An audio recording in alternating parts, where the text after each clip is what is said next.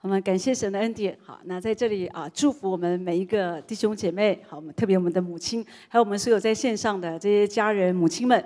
好，就是神的平安喜乐啊，特别的来祝福恩高。好，那今天我啊，在这样的一个特别的日子，我就想到要跟母亲们。当我知道今天我需要来分享的时候，我就在想说，那我要讲什么？我觉得神就把一个题目给我，就是伟大的引路者。而且你知道我很神奇，我差不多半小时我就把讲章写完了，所以我就知道哦，这一定是从神来的。母亲是一个神为所有的儿女们所预备，我觉得最宝贵的礼物。当然你说，可是我觉得我的母亲没有很好，是你可能没有一个很好的母亲，可是你知道，呃。有的人因为觉得自己没有很好的母亲，就会觉得自己没有很好的未来。因为没有很好的母亲，所以让你觉得你不可能成为一个很好的母亲。可是我想跟你说，那是一个错误的，那是一个谎言。也就是说，不管你的母亲如何，有的人在这样的一个日子，有的人好快乐，母亲节啊，母亲真伟大。可是有的人很伤心。有的人很抗拒这样的日子，有的人在这样的日子里面充满了很多负面的回忆。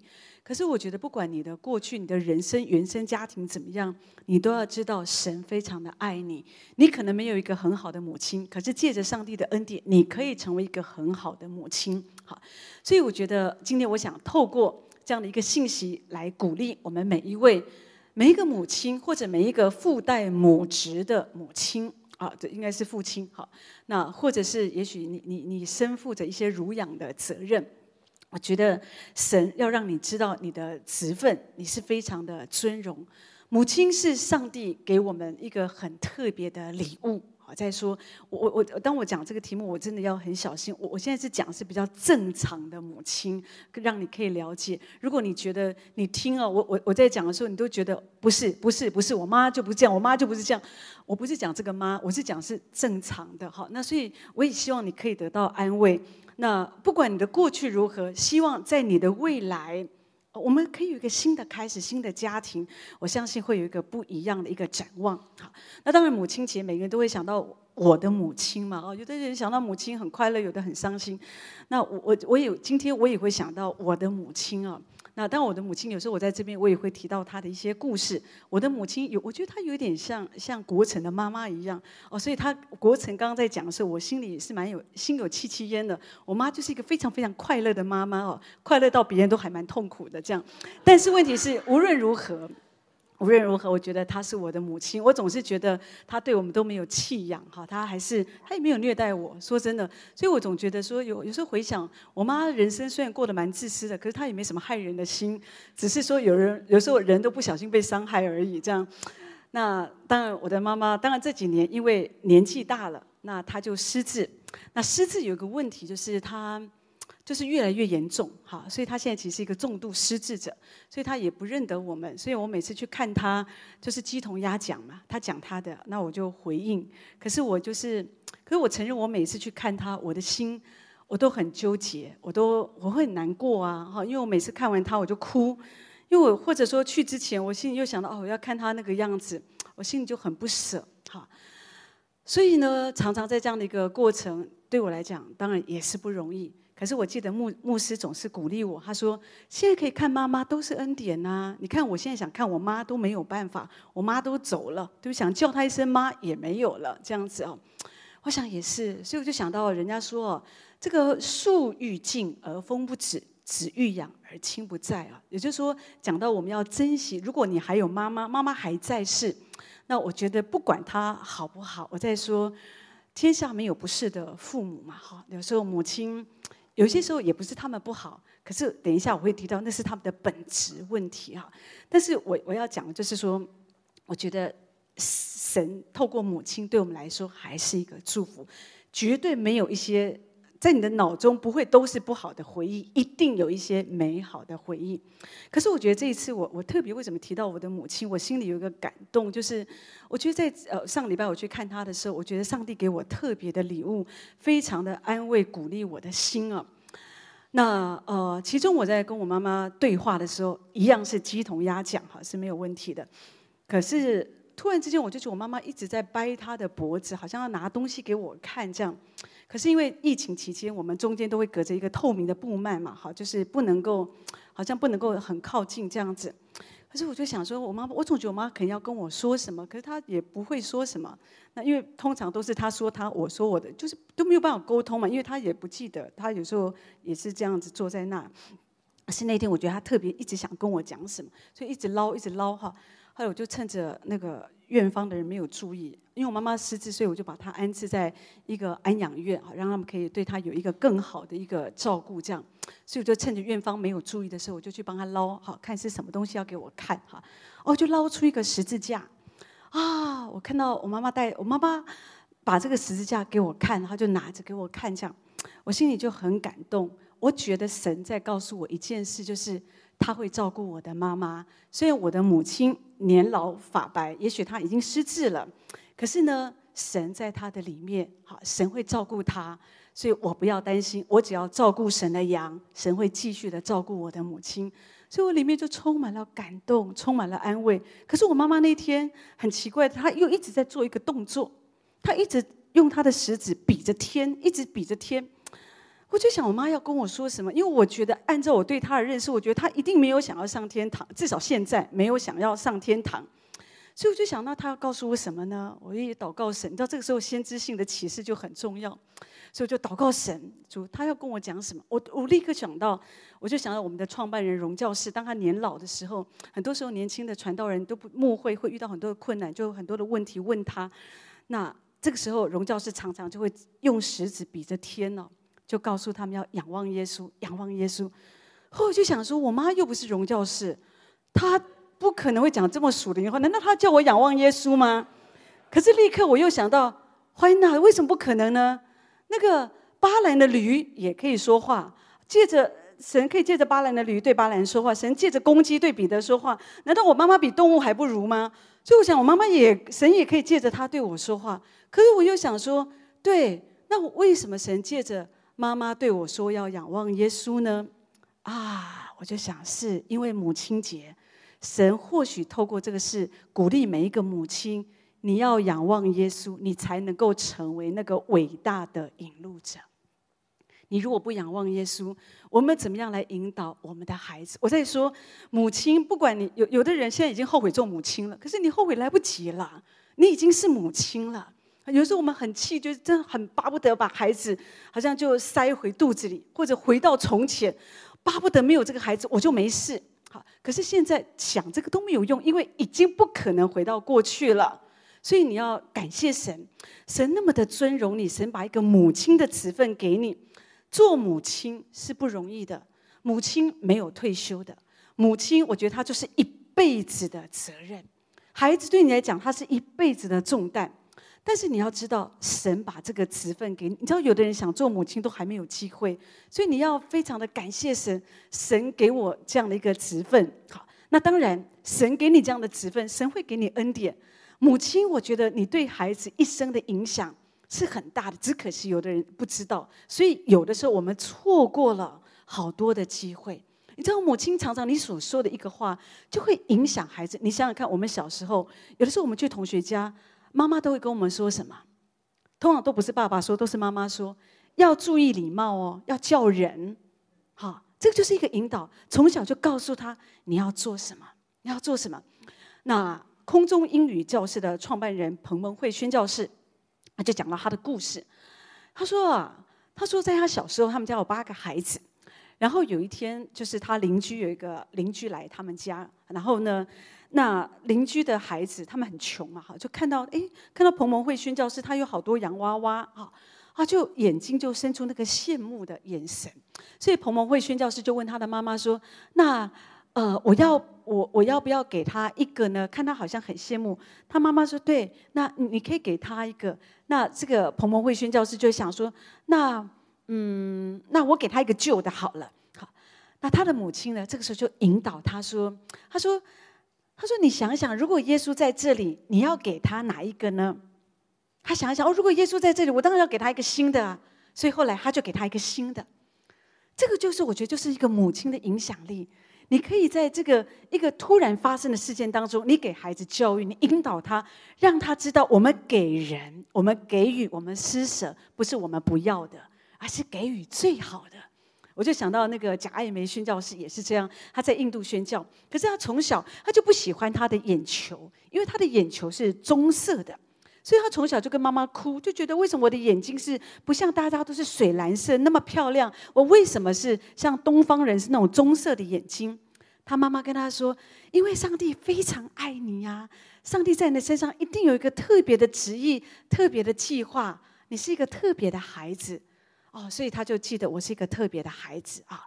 那当他长大，神呼叫他去到这个印度宣教，他才明白，原来在印度宣教，因为他们。”他们会杀宣教士嘛？所以大家女人都要蒙头。当你蒙头的时候，只露出眼睛。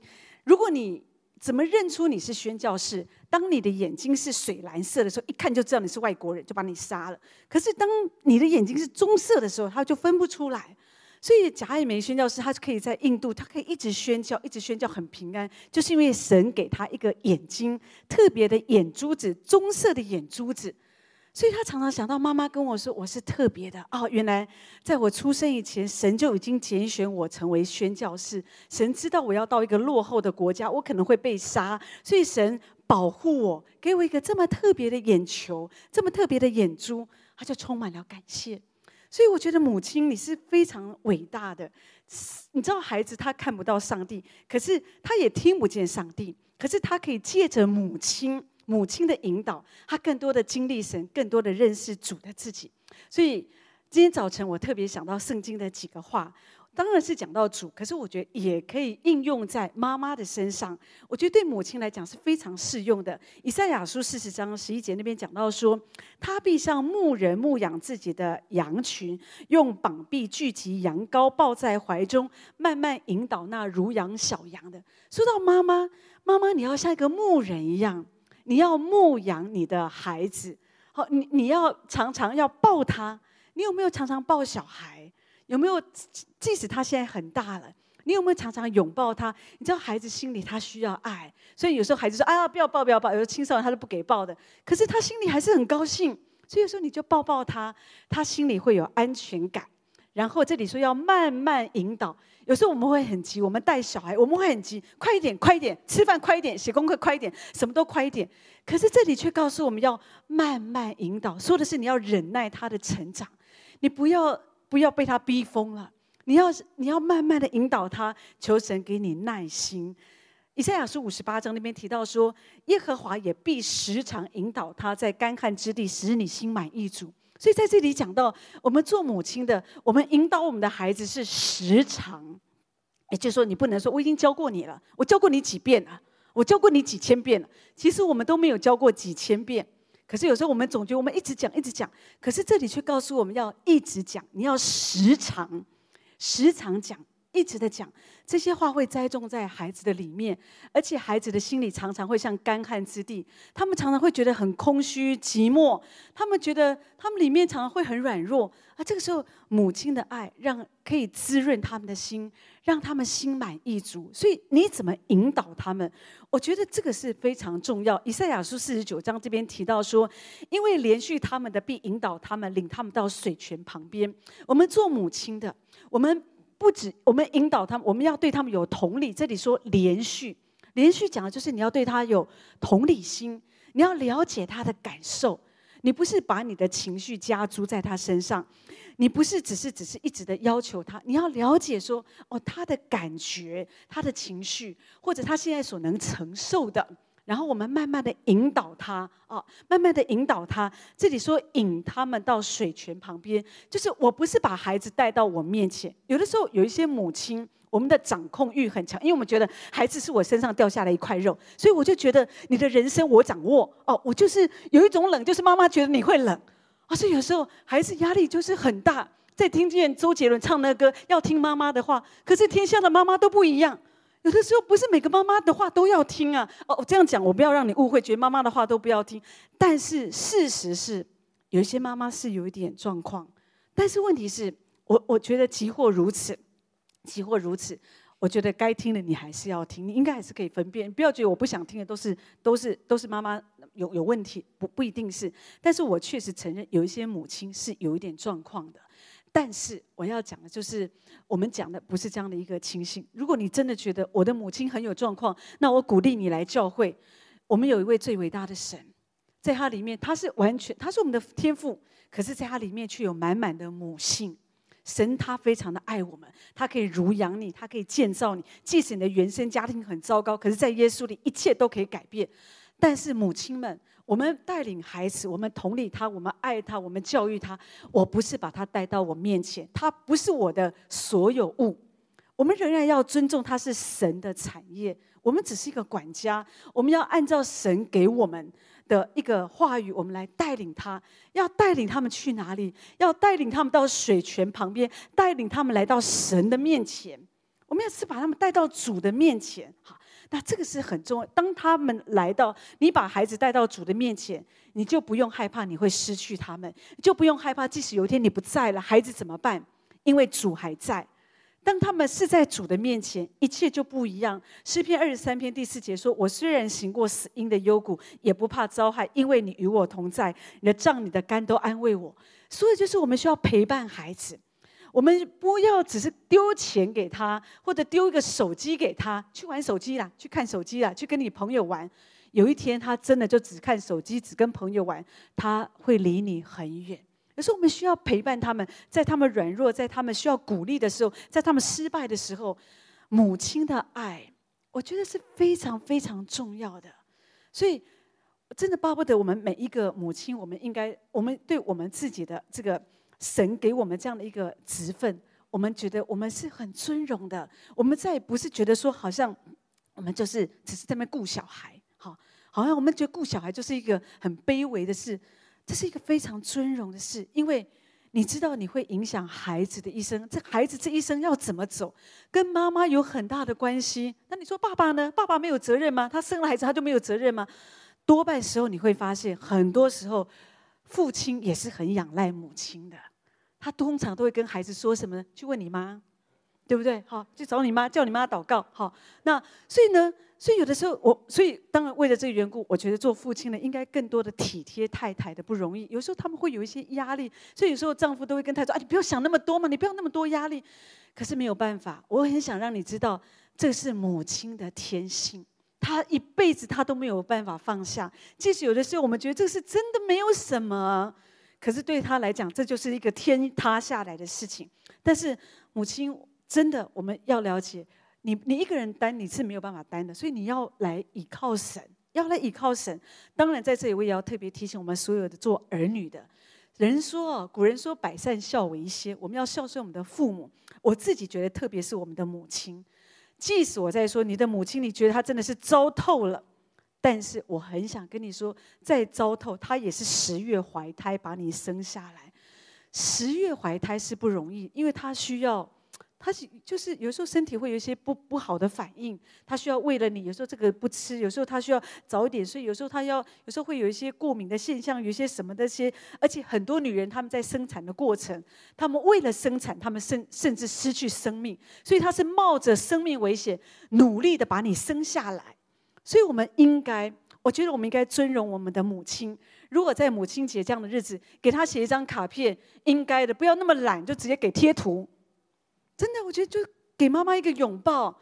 我觉得对母亲来讲，即使你觉得，可是我说我爱你，我觉得我全身会起鸡皮疙瘩，没有问题啊。你就是讲得不够久，你要常常抱，常常讲，你慢慢你就会习惯。好，所以呢，我们要常常这样鼓励、爱我们的母亲。我觉得神也会很祝福你。好，可我自己觉得，在人是这样，在动物界也是这样。我就想到说，看文章啊，就讲了一对松。松鼠母，他们说母子，可是我也不知道是不是母子哈，这样。但是呢，就讲到那个小小松鼠那天被黑狗抓，黑狗就要抓这个这个小松鼠。可是母亲啊，他的母亲就非常的非常的勇敢，就从黑狗的手中就把这个小松鼠给救下来了。你知道，那就是母亲母母爱，在他们的里面有个本能，就是勇敢。母亲是非常非常勇敢的。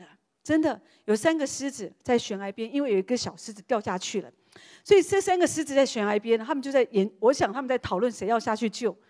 下去救的那一只是谁呀？母亲，是母亲下去把那个小狮子给救下来。二零零八年四川大地震的时候，你知道当然有很多很很可怜的事情，这个房屋都倒塌。可是，在救难的过程其中，看到一幕非常感动的是什么？说到有一个妈妈，她已经死了，可是他怀中啊抱着一个小婴孩，孩子还活着。母亲在危难中用她的双手，用她的身体呵护着这个孩子。不让这些瓦砾、这些石头、房子，好像压在他心爱的孩子上面。这就是母爱。我觉得母爱，母亲的爱，她就是愿意牺牲她自己。母亲的本能，他们是勇敢的。他们是有时候你觉得他不理性。当孩子在学校听说他被霸凌的时候，妈妈真的没有，他们被欺负，妈妈都没有办法忍受，所以他第一个就冲到学校。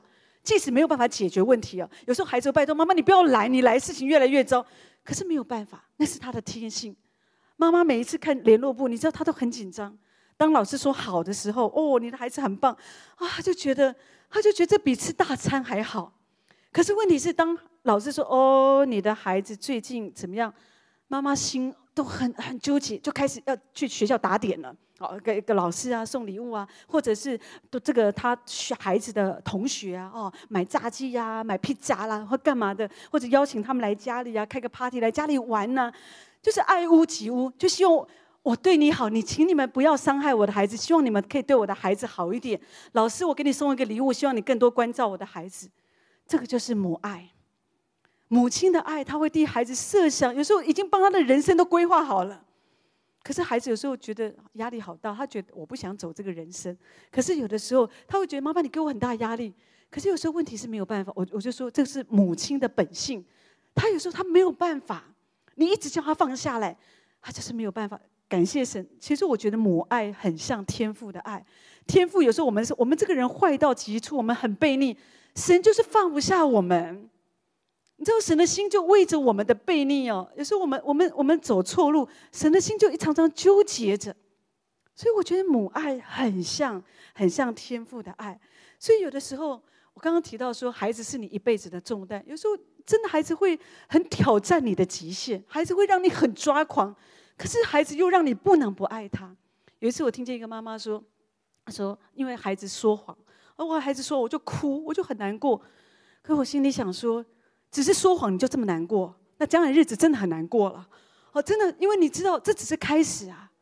有时候孩子未来他所经过的不只是谎言这个问题，可是这你可以了解一个母亲，所以母亲你一定要依靠神，不然很难。你看这个圣奥古斯丁他的妈妈就是这样，他的孩子已经很大了，还非常的悖逆，一个浪荡子。他母亲一直哭啊，一直哭啊，哭了几十年。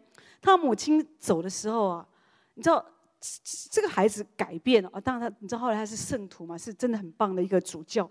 但是呢，是他整个回转，是他妈妈走了之后，哎，去世了以后。所以每一个母亲，你要知道，你的眼泪、你的祷告，上帝都听见，而且上帝一定会拯救你的孩子。可是我们相信神不会让每一个孩子好像都像奥古斯丁有这样的一个经历，都这么这么长久的岁月。我们可以相信，只要祷告。祷告，我的孩子一定可以回到神的面前。要紧紧的抓住神。看约翰卫斯理的母亲，约翰卫斯理他是约卫理公会的创办人。而且你看呢，他有十九个孩子，当然有八个孩子在婴孩时期都已经就夭折病死哈。可是她的丈夫也比较早去世，所以她自己需要乳养十一个孩子。我觉得是很不容易的，养一个孩子已经很难了，养两个。也很不容易，养三个你都快疯掉了哈。可是问题是有十一个孩子，我觉得是非常困难。但是这个母亲是一个伟大的母亲，她做什么？她祷告。可是家里，你你知道，一个十一个孩子的家是乱哄哄的，根本就没有什么空间呐。可这个母亲做什么？她的围裙，她做事，她工作的围裙就是她的祷告室。每一次。他要祷告的时候，他就把他的围裙给掀上来，把头蒙在里面。所有的小孩都安静了，都知道这个时候妈妈在祷告，谁都不要吵他。这个母亲她需要牧养，她需要乳养十一个孩子，她需要从上帝来的恩典跟力量，她需要能够不崩溃。他知道我需要祷告，我需要祷告，我需要祷告，从神领受那个恩典。所以怪不得你看约翰卫斯理、查理卫斯理，他成为这世代极伟大的祝福，因为一个祷告的母亲。祷告的母亲，你真的，你你真的为神，你真的要，我不是说创造圣徒啦，可是你的孩子在神的手中，他有无限的可能，所以你要相信，相信神的恩典。我就想到我的婆婆，也许你说，哎，我我我的母亲都不像刚刚我们说的奥古斯丁的妈妈啦，约翰卫斯理的妈妈那么属灵，对，可能你的母亲像我婆婆一样，我的婆婆也没有很属灵，这个不是我说的，是牧师说的，是他儿子说的，不是我说的，所以我的婆婆不是很属灵的人。但是我常常看见一件事，那个时候我们住在一起的时候，我常常看见一一件事，就是她在读圣经，她常常读圣经。后来我从牧师的口我知道一件事，就是母亲给他们最大的影响，就是每一个礼拜天，就是带他们来上主日学，然后呢，而且要求他们一定要去上主日学。有的时候，有的时候家里会有这些啊啊，就是亲戚的孩子来啊，表哥啊、表姐啦，什么这些来啊。就是住他们家，第二天好，婆婆也一样会跟他们说，都去都去都去都去主日学，所以他们都都去主日学。然后每一个孩子，我婆婆就会发给他们一人两块钱，一块钱奉献，一块钱可以买饭团这样子。所以后来这些孩子长大都得救了。然后呢，他们永远记得救吗？就记得我的婆婆哦，就是要我们去上主日学，要我们守主日。所以我觉得，你知道，你可以给孩子很大的影响。一生有一天，你看我婆婆走了，可是这些孩子们都继续在主里好好的爱主。我相信婆婆在天堂，她一定很高兴啊。她觉得对呀，你看，就是就这个就是恩典嘛。好，好，有一次我就想到说，当然这个就是我们我们可以做的。好，那我想到有一次我跟一个几个家庭，我们就在谈话，其中有一个爸爸就讲说，孩子的。品格教育，特别是那个不自私的教育，是是品格是非常重要。可是我最近发现一个方法，可以建立孩子这样的品格。哦，我一听我就很好奇，我说那是什么样的方法？哈，他就说就是要守十一奉献。我说十一奉献啊，哈，他就说对呀，你看，我觉得守十一很难呢。那我以前我就想说，等我有钱再奉献。可是我发现钱越多就越难，哈，特别是领年终的时候，那个钱要厚厚一叠出去的时候，就真的很难。所以后来我有个想法，我觉得如果有人你真的有这个困难，你不要厚厚一叠，你就用刷卡的，用直接划拨，你就没有感觉。好，那但是我自己喜欢厚厚一叠出去的感觉，因为我觉得好像。很有成就感，每个人喜好不一样，供你参考这样子。但是重点就是，这个爸爸说，当他这样学习的时候，他觉得很蒙福，神就一直给他，一直给他很就很祝福他。那他的小孩也学习奉献，所以他说，我自己学习，然后我的孩子也学习，所以我的孩子就变得很大方，很愿意分担，很愿意分享。哦，我就想说，哦，这是好的见证，有没有什么比较实实际的例子？他说有啊，比方他们家的东西坏了，好，那孩子就愿意分担啊。就像他们家里举例说，哈，电视坏了，他就跟他的孩子说：“我们家里的电视坏了，你愿不愿意分摊？哦，你愿不愿意分享？因为你有零用钱嘛，好，你有压岁钱、零用钱。有时候小孩子钱蛮多的，哈，现在，所以呢，孩子说好，我愿意啊，就分摊。哦，妈妈的心就好感动，就觉得孩子懂得家里不容易，从小就愿意分摊家里的经济。”他觉得是一个好的学习哦，好，所以有时候也会分享啊。所以另外一个妈妈也是我们教会的姐妹啊，就听哇，这么好的儿子这么好，好。她说前两天她的儿子也来了，她儿子跟她说：“妈妈，我的六千块呢？”好，就是我们最近不是每个人都拿六千块吗？政府退税六千块嘛，好，所以从婴儿开始，每个都有都有六千块。她问她妈妈：“我的六千块呢？”好，那妈妈就跟她说：“突然想到这个见证。”就机会教育，你知道神的灵会在我们里面引导我们，所以这个妈妈就告诉这个孩子说：“哦，那个你的主日学同学谁谁谁，他怎么样做，怎么样做，上帝怎么样祝福他，巴拉巴拉巴拉讲讲，好，OK。哦，孩子一听哦，你知道孩子里面就会有那种，不是说英雄主义，他们就会觉得被有一种荣誉感啊，就是也也，我觉得就会有愿意的心。所以妈妈就问他说：“那我们家里最近冷气坏了，那冷气一台要呃，就是七八万。”那你愿不愿意分摊这六千块呢？哈，孩子就说：“我愿意。”哈，就这样子，哇，妈妈就觉得孩子好愿意，很有学习的心啊。好看。不过这妈妈是蛮诚实，她说本来就没打算给他这样子。OK。可是你看，妈妈还是利用这个机会来教育小孩，来帮助他，我觉得也是很好啊。对，那所以我我自己觉得说，其实有时候这个就是我们说，你可以，就是我们需要引导他们，来帮助他们，这样不然，如果人生将来他长大，他很很小气哦，他就没有朋友。可是当他开始愿意这样分摊，很大方，生命就不一样。所以母亲很重要哎，在这里我也特别想到我们呃这个荣教师的母亲哦。有时候我们在这里会讲她的故事，为什么这个这个这个传道人神可以这样大能的使用他？我觉得跟他的母亲有很大的关系啊。他的母亲在家里常常读圣经，所以呢，孩子们看见、了解，每一次看到妈妈读圣经，就觉得读圣经是一个甜美的事。你读圣经有没有让你的孩子觉得是很甜美的？哈，还是我们是苦巴巴的在那里读？所以呢，这个妈妈就是荣教师的母亲，每一次就这样子读圣经，怪不得孩子们也喜欢读圣经。可是有一件事情影响他，他讲到说那一天，因为在加拿大常常有时候会有很大的风雪嘛，哈。那所以那天，这个荣教师就跟妈妈说：“他说，妈妈，今天风雨这么大，风雪这么大，我们就不要去聚会了。”好，那妈妈就跟他说：“哦，不行，因为今天风雪这么大，去教会的人一定会比较少，所以我们一定要去。”好，这件事情影响了他的一生。也就是说，在荣教师的一生里面，他明白，我这一生，我无论遇到什么困难。我不要轻易的放弃，我不要选择那个简单的路走。所以母亲，你知道，你你你真的非常的重要，哎，你真的非常重要。有时候你没有想到，你一你所说的一个话，一个事件的发生，每一个事件的发生都是你的机会。你要带领什么？你要把什么东西给孩子？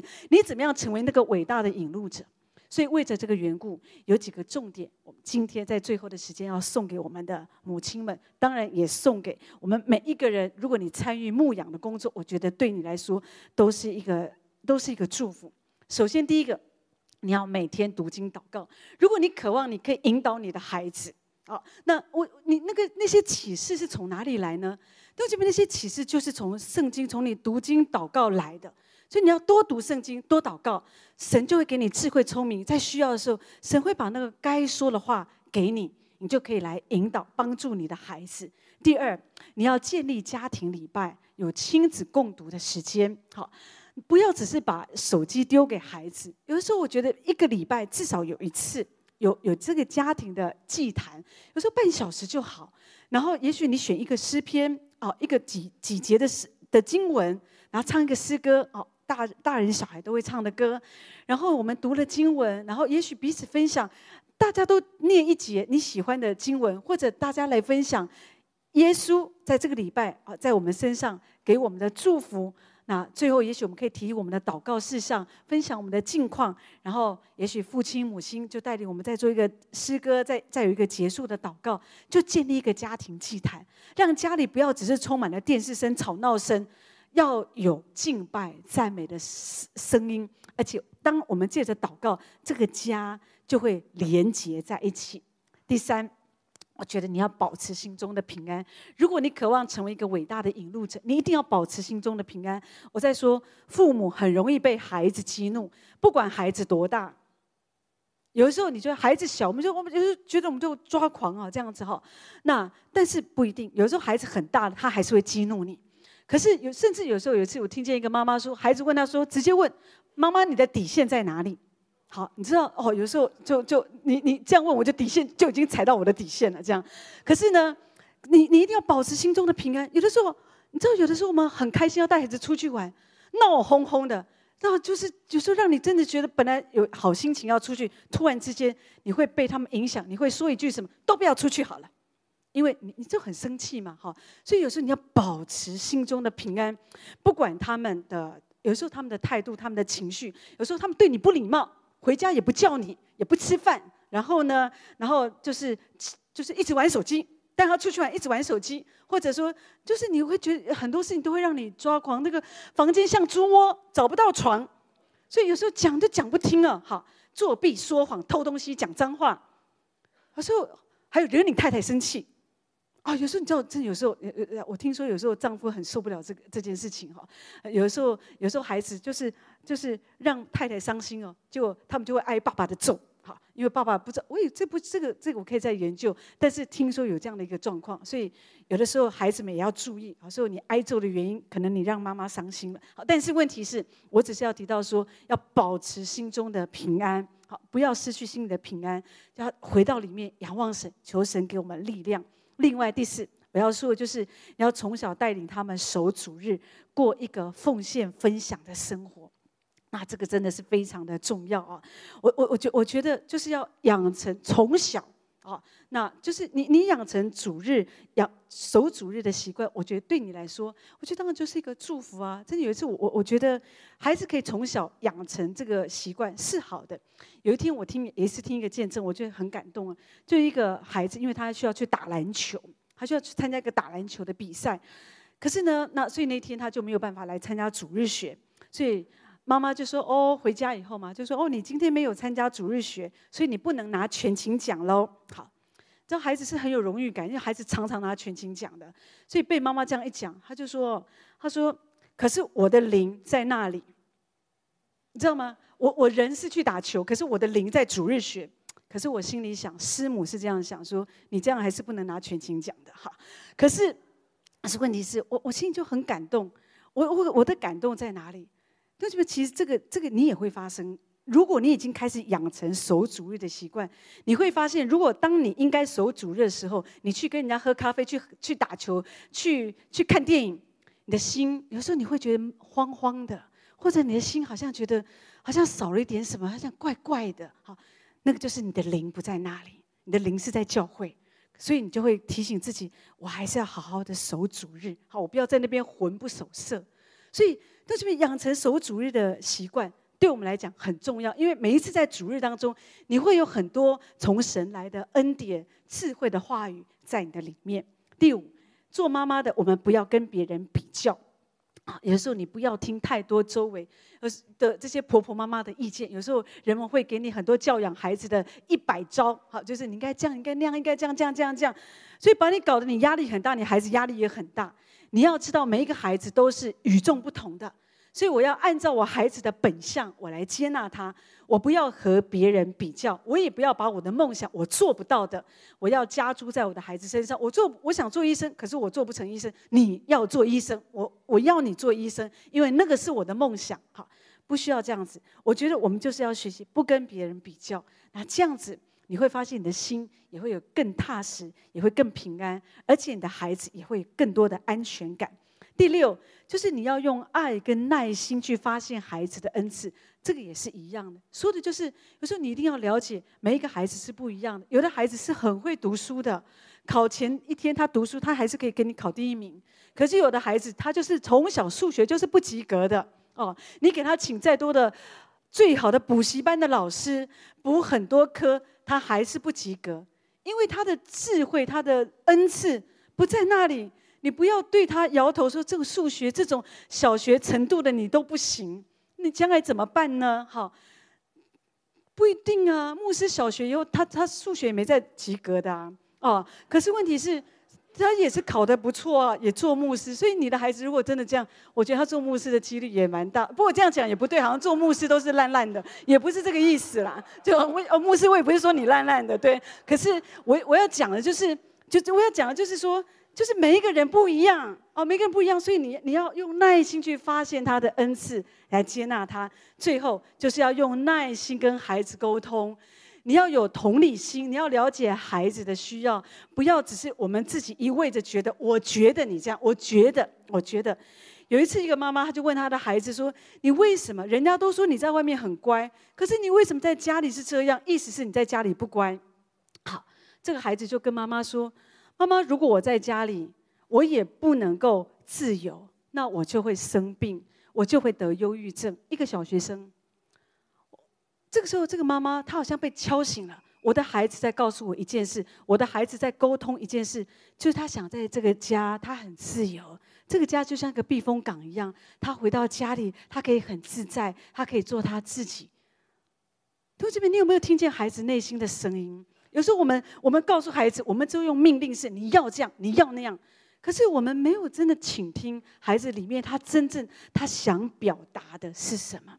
我想到杏林子的母亲，我觉得她也是一个很有智慧的母亲。她是伊甸的这个创办人啊，杏林子刘霞女士。她讲到说，在她成长的过程当中，他们家当然有很多墙，可是有一面墙是他们的孩子哦，还小朋友可以在自由在这个墙上自由画画涂鸦的。可是，所以他们可以非常自由的，你要涂什么，要画什么都可以。妈妈允许你们随便画，可是其他的墙不可以。如果你画，你就糟了。好，那所以我觉得这就是一个规矩。好，那你就了解孩子，他们有这种画喜，孩子就喜欢涂墙壁。奇怪，孩子就喜欢涂墙壁。可是当你了解孩子的需要，在你能够容忍的范围，或者我们可以，也许我们可以，我们可以仰望神，让我们知道怎么来做。那。我觉得孩子快乐，你也可以快乐，好不好？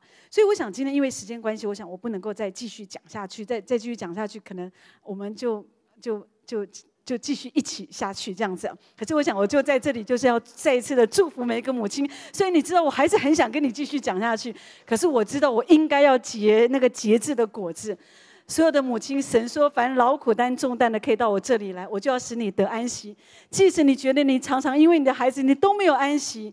可是要相信可以的，我要紧紧的抓住神，我要更多的祷告，我要我要求神给我力量，给我恩典，而且借着我这样来引导他们，我相信我的孩子一定可以不一样的，在神的手中可以成为有用的器皿。求神这样来祝福每一个母亲。我们再一次拍手，把荣耀归给我们的神。Amen，Amen。